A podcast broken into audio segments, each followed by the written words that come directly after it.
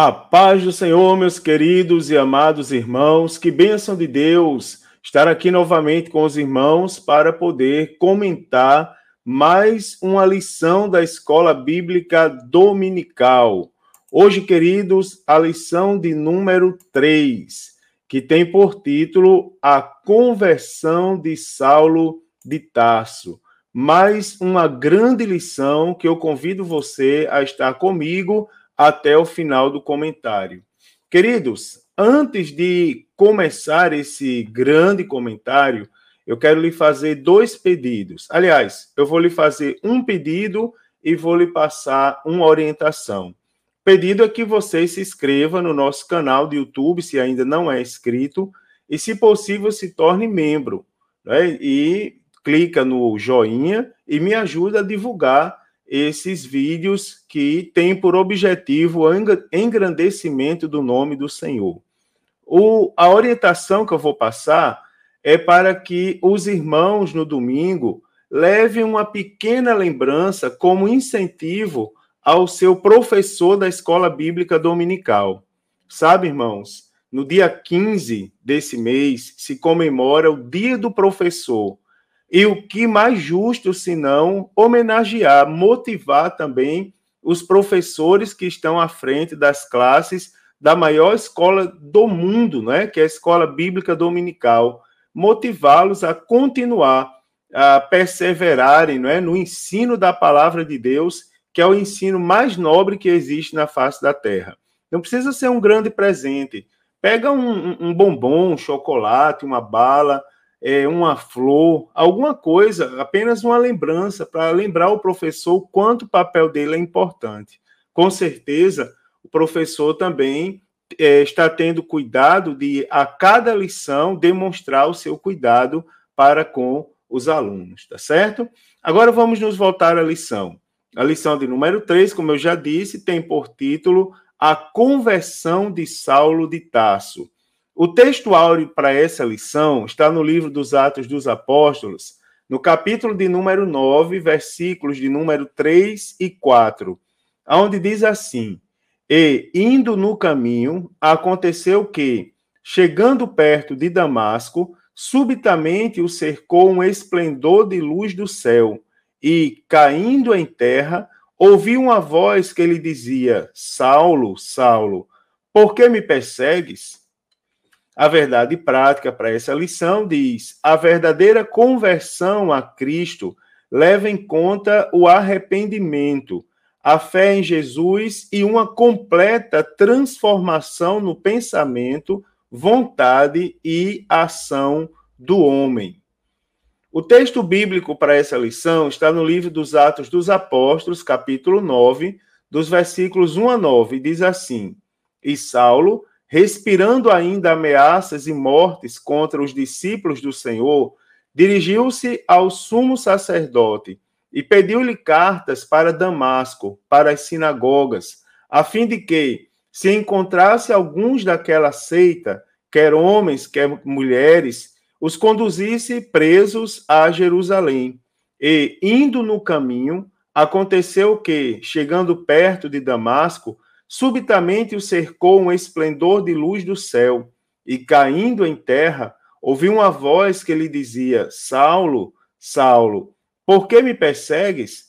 E ele disse: Quem és, Senhor? E disse o Senhor: Eu sou Jesus, a quem tu persegues. Duro é para ti recalcitar contra os aguilhões. E ele, tremendo e atônito, disse: Senhor, que queres que faça? E disse-lhe disse o Senhor: Levanta-te e entra na cidade, e lá te será dito o que te convém fazer. E os varões que iam com ele pararam espantados, ouvindo a voz, mas não vendo ninguém. E Saulo levantou-se da terra e, abrindo os olhos, não via ninguém. E, guiando-o pela mão, o conduziram a Damasco. E esteve três dias sem ver e não comeu nem bebeu. Queridos irmãos, nessa lição, nós é, vamos estudar sobre uma das mais importantes conversões da história do cristianismo, que foi a conversão de Saulo de Tarso. eu quero mostrar para os irmãos, primeiro, alguns conceitos sobre a palavra conversão à luz das Escrituras e também pontuar alguns aspectos importantes da experiência de Saulo no caminho para Damasco e também mostrar aos irmãos algumas principais lições que todos nós podemos aprender sobre a conversão genuína a Cristo. Para começar, queridos, algumas definições da palavra conversão. Primeiro, a definição exegética. Então, de acordo com o dicionário é, é, OAS, conversão é o ato ou efeito de converter-se, transformação de uma coisa, de um estado, de uma forma em outra. No Antigo Testamento, a gente encontra o termo hebraico é, chuve, que significa girar ou voltar, que é usado tanto em ações físicas quanto em ações morais e espirituais. Já no Novo Testamento, queridos, o equivalente para conversão é o substantivo epístrofe, que quer dizer virada de um lado para o outro ou em volta, conversão, que aparece uma única vez no Novo Testamento, em Atos dos Apóstolos, capítulo 15, versículo 3. De acordo com, com é, o verbo epistrefen é a palavra grega mais comum para converter, aparecendo mais de 35 vezes. É, basicamente, né, irmãos, assim como o substantivo cognato, esta palavra significa voltar ou mudar de atitude. É a palavra usada para designar o ato físico de virar-se. Por exemplo, como Jesus fez com a mulher é, de, do fluxo de sangue, quando ela o tocou, não é? É? Quando é usada para descrever a conversão religiosa, diz respeito a desviar-se do pecado e voltar-se para Deus. A palavra implica em virada de ou virada para, né? correspondendo a arrependimento e fé. Tá certo? Teologicamente, não é? A conversão é a mudança que Deus opera na vida do que aceita Cristo como como seu Senhor, o seu Salvador pessoal modificando radicalmente a maneira de ser, de pensar e de agir. Né? A, digamos que a, a conversão no sentido teológico e o arrependimento andam junto. Né? Quanto o arrependimento se refere à mudança total do sentimento do homem e a sua nova atitude para com Deus, a conversão, né, o arrependimento é a mudança total do sentimento do homem e a sua nova atitude para com Deus. A conversão expressa a nova posição para com o mundo e representa, nesse sentido, uma mudança de situação. Né? O homem que vinha andando no caminho largo para a perdição, de repente ele muda a direção e passa a andar no caminho estreito que leva para o céu. Tá certo? Então, é, com isso em vista, não podemos confundir conversão com regeneração, embora as duas palavras andem de mão dadas, tá certo? E embora elas andem de mão dadas, elas possuem aspectos diferentes, como por exemplo, o pastor Antônio Gilberto, em sua publicação, ele define, ele diz: regeneração é o ato interior da conversão, e essa é efetuada na alma pelo Espírito Santo, tá certo? Essa é a regeneração. A, ou seja, é uma mudança de comportamento, é uma mudança de sentimento. Já a conversão é, é mais o lado exterior e visível da regeneração. Então, é, é, o pastor Tom Gilberto conclui: uma pessoa verdadeiramente regenerada pelo Espírito Santo, ela também é convertida, né? Própria Bíblia às vezes nos lembra passagem tipo a boca fala do que o coração está cheio. Ou seja, primeiro há uma transformação interior que se evidencia na vida exterior. Então, nesse sentido, enquanto a regeneração enfatiza o interior, a conversão, o nosso lado exterior. Né? Quem diz ser regenerado, então, que demonstre isso no seu dia a dia. né? É o que exatamente aconteceu na vida é, exemplificada é, na, na, forma de vida que foi exemplificada pelo apóstolo Paulo, né? No caso, Saulo de Tarso. Então, a conversão de Saulo é assim: a conversão de Saulo, eu já falei no início, mas eu quero repetir, que com certeza é um dos eventos mais importantes da história da igreja, desde o primeiro século até o momento atual. Tá certo? É um, é um dos eventos mais é, é, notórios, digamos assim. Ó, irmãos, por que, que é tão notório? O apóstolo Paulo, a gente aprendeu semana passada, né, desde a primeira lição, a gente aprendeu acerca da sua formação, estudando a, a, a sua cidade de origem. Semana passada a gente viu Saulo como perseguidor e a gente viu a capacidade, a potencialidade do homem de Deus que a gente está falando. Né? Saulo ele foi o primeiro a registrar escritos sobre o amor de, de Deus no Novo Testamento. O livro mais antigo do Novo Testamento, segundo o consenso teológico, é a primeira carta do apóstolo Paulo aos Tessalonicenses. Então a gente tem que a conversão de Saulo, ela é sim um dos maiores eventos não é, do, é, do Antigo Testamento, ou do Novo Testamento, me perdoe. O evangelista Lucas, ele ressalta bem isso, como ele dá ênfase à conversão de Saulo de Tarso, relatando três vezes no livro dos Atos dos Apóstolos o encontro que Saulo de Tarso teve com Cristo. Então, é o único acontecimento que é descrito três vezes no livro dos Atos dos Apóstolos. Ou seja, é um acontecimento tão marcante, tão importante, que é descrito três vezes. É, aqui, eu posso analisar juntamente com os irmãos alguns pontos principais desse grande evento que foi a conversão do perseguidor, não é, do povo de Deus. Então, primeiro, o local da conversão, não é? é Saulo, como uma fera selvagem e motivado por sua fúria implacável, decidiu não só perseguir os que em Jerusalém serviam a Cristo, como também nas cidades vizinhas.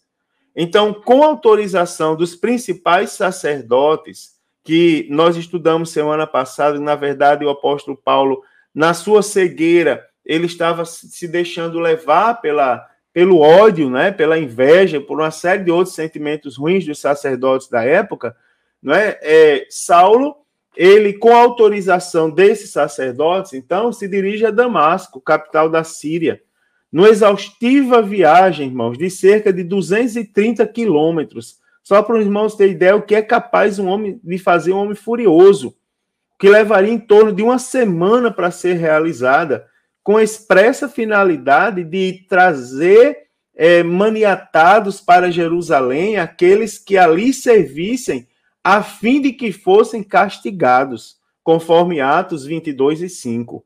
É, talvez Saulo tenha pensado que eliminando o cristianismo de Damasco, que era a capital da Síria, ele evitaria a divulgação em outras áreas. Mas, enquanto ainda estava indo no caminho, aconteceu que, chegando perto de Damasco, subitamente cercou um esplendor de luz de, do céu.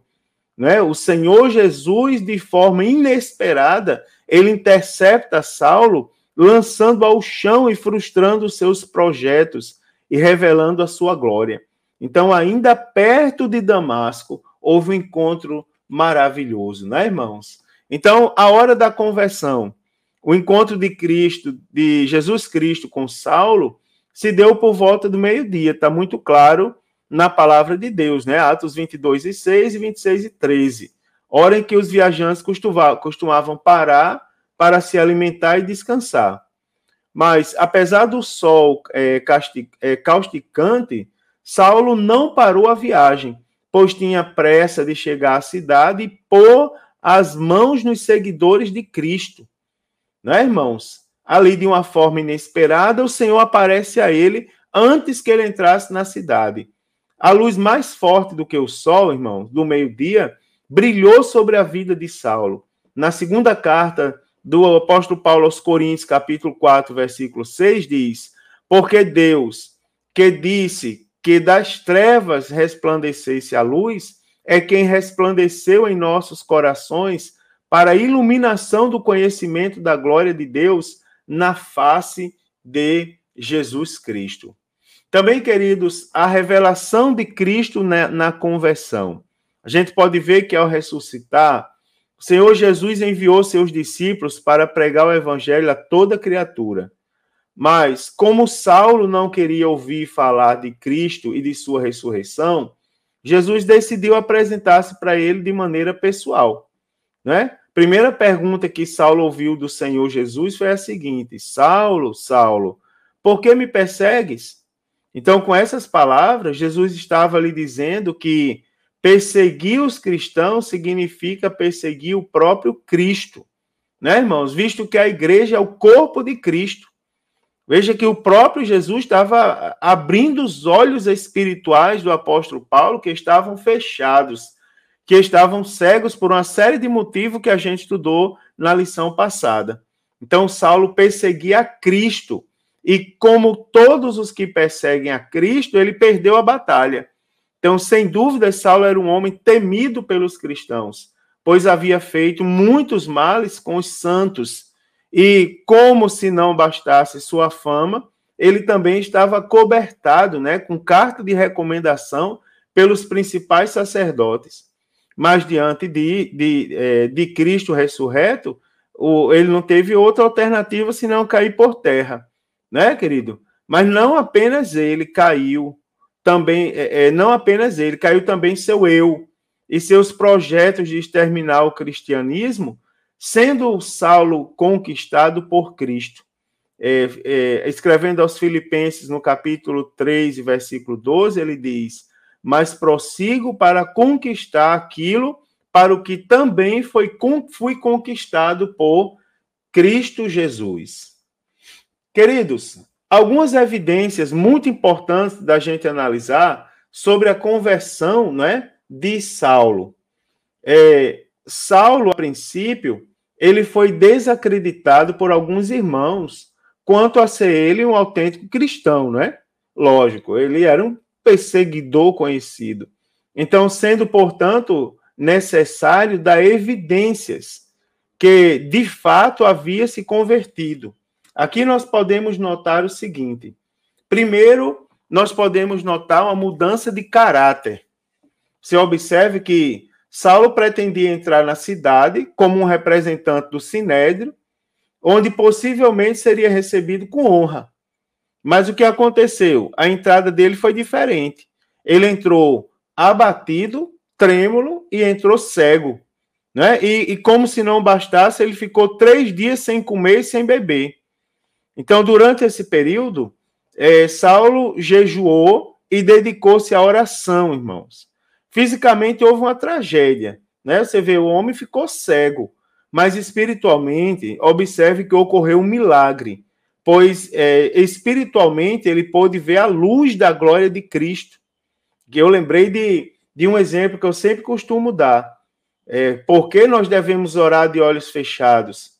Ora, se você ficar com olhos abertos, você vai ver problemas terríveis, muito mais piores do que o seu. Agora, se você fecha os olhos, você vê Deus, e Deus não é problema, Deus é a solução dos problemas. Você observa que foi necessário Cristo fechar os olhos físicos, né, do apóstolo Paulo, para que espiritualmente ele pudesse ver a luz da glória de Cristo. Então morreu um judeu orgulhoso e cruel e nasceu um cristão humilhado e quebrantado. Daquele momento, Cristo, é, é, irmãos, em diante, Saulo tornou-se uma nova criatura em Cristo, não é? Segundo ele mesmo escreveu na segunda carta aos Coríntios, capítulo 5, versículo 17, onde ele diz assim que se alguém está em Cristo, nova criatura é. As coisas velhas já passaram, eis que tudo se fez novo. Então, o seu testemunho de, de conversão foi concretizado ao ser cheio do Espírito e ter sido batizado, lá conforme Atos, capítulo 9, versículos de número 17 e 18. Também podemos notar, irmãos, uma mudança de relacionamento. Então, ao chegar na, na casa onde Saulo estava, o discípulo do Senhor, chamado Ananias, impôs as mãos sobre ele e disse: Irmão Saulo. Então, o que antes a gente observa que era chamado de perseguidor e opressor dos cristãos, agora é um irmão em Cristo, pertencente à família de Deus, não é? é sendo o herdeiro de Deus e cordeiro de Cristo, né, queridos? Então você observa ali completa uma mudança completa no sentido de se relacionar com as pessoas. Também há uma mudança teológica, né? Ou uma mudança de teologia. Então a transformação na vida de Saulo decorrente do encontro de Cristo, além de mudar o seu caráter, mudou também sua visão a respeito da natureza de Jesus e de sua obra. O evangelista Lucas, ele registra que na sinagoga Saulo anunciava aos judeus tanto a natureza divina é, de Jesus, como também sua messianidade. Por exemplo, na, em relação à natureza divina, é, Atos 9, 22 diz: pregava Jesus que este era o Filho de Deus. Você observa que houve uma mudança no ponto de vista acerca da natureza divina. E também uma mudança no ponto de vista é, em relação à sua messianidade. Atos 9, 22 também diz: E confundia os judeus que habitavam em Damasco, provando que ele, que aquele era o Cristo. Então, Saulo, que antes entendia que perseguia os discípulos de alguém que parecia que permanecia morto, passou a defender que Jesus havia que Jesus havia morrido mas também havia ressuscitado com o propósito de garantir a salvação de quem nele crê. Ele pregava que Jesus havia morrido, está lá em 1 Coríntios 1, 23, mas nós pregamos a Cristo crucificado, mas também a Cristo ressuscitado, Romanos 4, 24. Os que cremos naquele que, dentre os mortos, ressuscitou a Jesus, nosso Senhor, né? e também com o propósito de garantir a salvação de quem nele crê. Lá em Romanos 10 e 9. Se com a tua boca confessares ao Senhor Jesus e em teu coração creres que Deus o ressuscitou dentre os mortos, serás salvo, né? Vai ser a continuidade é muito bonita, visto que com o coração se crê para a justiça, mas com a boca se faz a confissão para a salvação em Cristo Jesus. Também houve uma mudança de propósito, irmãos após a conversão do apóstolo Paulo. A obediência é um dos principais aspectos do caráter convertido de Saulo. Aquele que tinha como finalidade de sua vida perseguir os que serviam a Cristo, agora ele tem como propósito obedecer ao Senhor. Né? Quando ele perseguiu a igreja de Deus, ele fez por ignorância e incredulidade. Em seu primeiro diálogo com, com Cristo, ele perguntou: Senhor, que queres que faça? Né? Desse momento em diante, alguém lhe, lhe diria o que teria que fazer. Além de reconhecer o senhorio de Cristo, Saulo demonstrou, desde aquele momento, uma entrega incondicional a Cristo, bem como sua disposição de obedecê-lo. Né? Então, o, o, o, aqui a gente pode concluir, irmãos, que o autêntico, o autêntico cristão é alguém que deixou de fazer o que ele desejava e começou a fazer o que Cristo quer que faça, como o próprio Paulo afirmou. Isso aqui é importante porque nós estamos vendo hoje em dia nas igrejas predominar a vontade própria, né? O questionamento a uma série de princípios já postulados e indiscutíveis, né? Por exemplo, o apóstolo Paulo afirmou em Gálatas capítulo 2, versículo 20. Já estou crucificado com Cristo e vivo, não mais eu, mas Cristo vive em mim. E a vida que agora vivo na carne, vivo-a na fé do Filho de Deus, o qual me amou e se entregou a si mesmo por mim. Não é? Que coisa bonita. Também, queridos, houve uma mudança de missão. Não é? Saulo, antes da conversão, tinha como zelo religioso de varrer o cristianismo da face da terra. Mas logo após sua experiência com Cristo lá no caminho de Damasco, a missão passou a ser testemunhar de Jesus. Atos 9, 20 e 22 diz: E logo nas sinagogas pregava Jesus, que este era o Filho de Deus. Saulo, porém, se esforçava muito mais e confundia os judeus que habitavam em Damasco, provando que aquele era o Cristo, né? Então, que o próprio Deus se encarregou de deixar claro que para isso ele havia sido escolhido, conforme Atos capítulo 9, versículo de número 15. Houve uma mudança completa na, na vida, na missão, né, digamos assim, de vida de Saulo de Tarso. Que essa mudança alcance todos nós também, né, irmãos? Agora eu quero, eu quero comentar com os irmãos, para terminar esse breve comentário, mas riquíssimo comentário, algumas principais lições que podemos aprender com a conversão de Saulo. Primeiro, a grandiosidade da graça de Deus para salvar.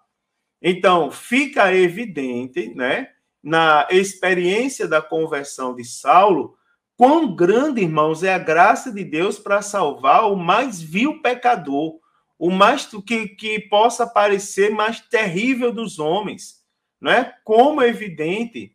Então, é, Cristo Jesus veio ao mundo para salvar os pecadores, dos quais eu sou o principal, diz o apóstolo Paulo em 1 Timóteo 15 a 17. Ele diz: Mas por isso alcancei misericórdia, para que em mim, que sou o principal, Cristo Jesus mostrasse toda a sua longanimidade para exemplo dos que haviam de crer nele para a vida eterna. Então, o apóstolo Paulo se tornou um exemplo de que todos podem desfrutar da salvação de Cristo Jesus por meio da sua maravilhosa graça. Escrevendo a Tito, capítulo 2, versículo 11, o apóstolo Paulo diz: A graça de Deus se há manifestado, trazendo salvação a todos os homens então, irmãos, a vinda do Messias, ela mostra claramente que Deus não faz acepção de pessoas. Também outra grande lição é o poder do evangelho para transformar.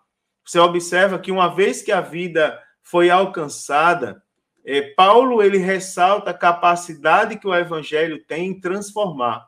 Ele diz, Romanos 1,16, porque não me envergonho do evangelho de Cristo, pois é poder de Deus para a salvação de todo aquele que crê, primeiro do judeu e também do grego. Você observa que o apóstolo Paulo, ele tem agora uma vida transformada. Se antes ele queria perseguir o povo de Deus, agora ele diz: Eu não me envergonho do evangelho de Jesus Cristo. Então você vê o poder que o evangelho tem para transformar, não é? Então o evangelho são boas novas de perdão dos pecados de salvação para a alma e de vida eterna em Cristo Jesus. Queridos, para concluir esse abençoado comentário, posso comentar com os irmãos que a conversão de Paulo é um dos principais assuntos do livro dos Atos dos Apóstolos. Com certeza, e como eu falei para os irmãos, relatado três vezes no livro dos Atos dos Apóstolos pelo evangelista Lucas, em Atos 9, de 1 a 19, Atos 22, de 4 a 16 e Atos 26, de 12 a 18. Depois do seu encontro com o Senhor Jesus no caminho de Damasco, é, Saulo teve a sua vida transformada e tornou-se um grande pregador do evangelho. Também a vida do apóstolo Paulo, ministério e ensinamentos, eles trouxeram benefícios, não só para os seus contemporâneos, ou seja, as pessoas que viveram na, na mesma época dele, mas também para toda a humanidade. Indiscutivelmente, irmão, Saulo de Tarso foi um vaso escolhido pelo Senhor Jesus para fazer com que o seu nome fosse conhecido por todos os povos de sua época. E o mais importante é que Saulo de Tarso, ele não foi desobediente à visão celestial de Cristo para si. Que bênção de Deus, né, irmãos? Que lição maravilhosa que ensinamentos e conclusões grandiosas nós podemos tirar dessa lição. Que Deus nos abençoe e eu desejo a você uma excelente aula, uma excelente aula. Faça o seguinte, dê mais uma lida na sua revista, tá certo? Anote as suas possíveis dúvidas, também as suas conclusões e as suas considerações pessoais, inclusive, sobre todos os pontos abordados na lição desse domingo. Leve para contribuir com a aula na hora da exposição, né? pedindo a oportunidade ao professor, ou se você tiver muitas considerações, é, é, reserva um tempinho e mostra ao professor suas considerações de maneira antecipada, para que ele possa encaixar no seu plano de aula. E, irmãos, não esqueça de homenagear o seu professor nesse domingo, professor da sua classe, porque afinal é um servo ou uma serva de Deus que se dedica ao estudo, ao preparo para o consequente ensino a todos nós. Que Deus abençoe a paz do Senhor e se Jesus não voltar, eu espero a próxima semana estar aqui com os irmãos, continu é, explicando a lição de número 4. Forte abraço a todos, queridos.